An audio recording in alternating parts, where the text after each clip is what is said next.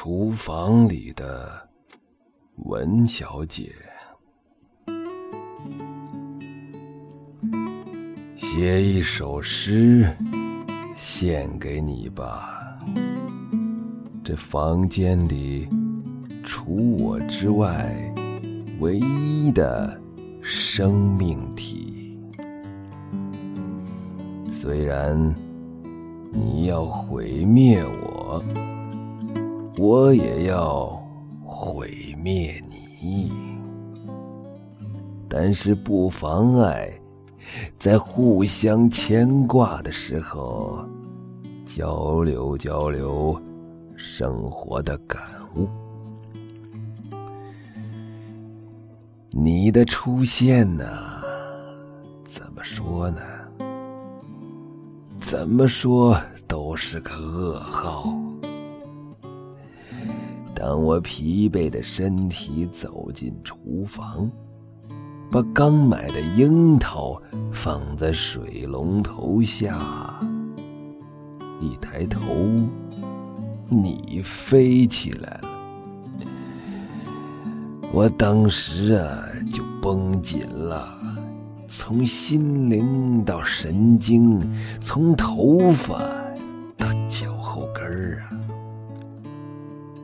你表面上落在天花板，好像挺休闲。我一走神儿，你就过来了。我拍，我拍，我拍，怎么就没拍着你呀？握握手都这么费劲儿，若即若离。还真是个良家妇女啊，受不了你！我逃逸在厕所里，恨自己怎么没养几只盘丝大仙呢？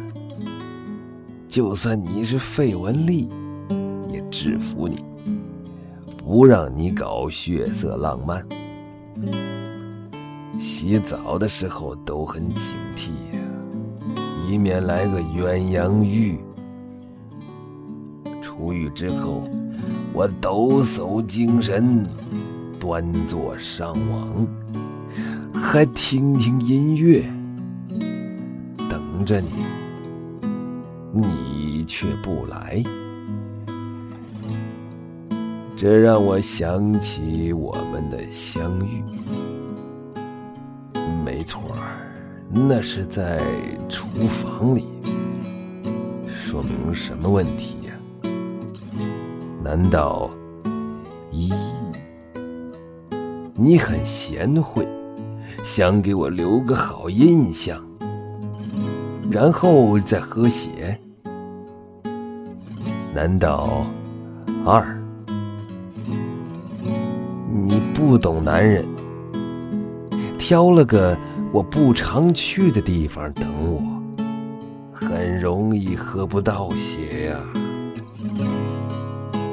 难道三，你想先做饭，把我养肥了，然后再喝血？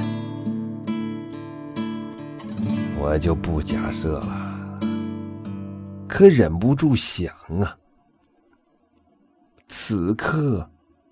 难道你还在厨房等我，亲爱的？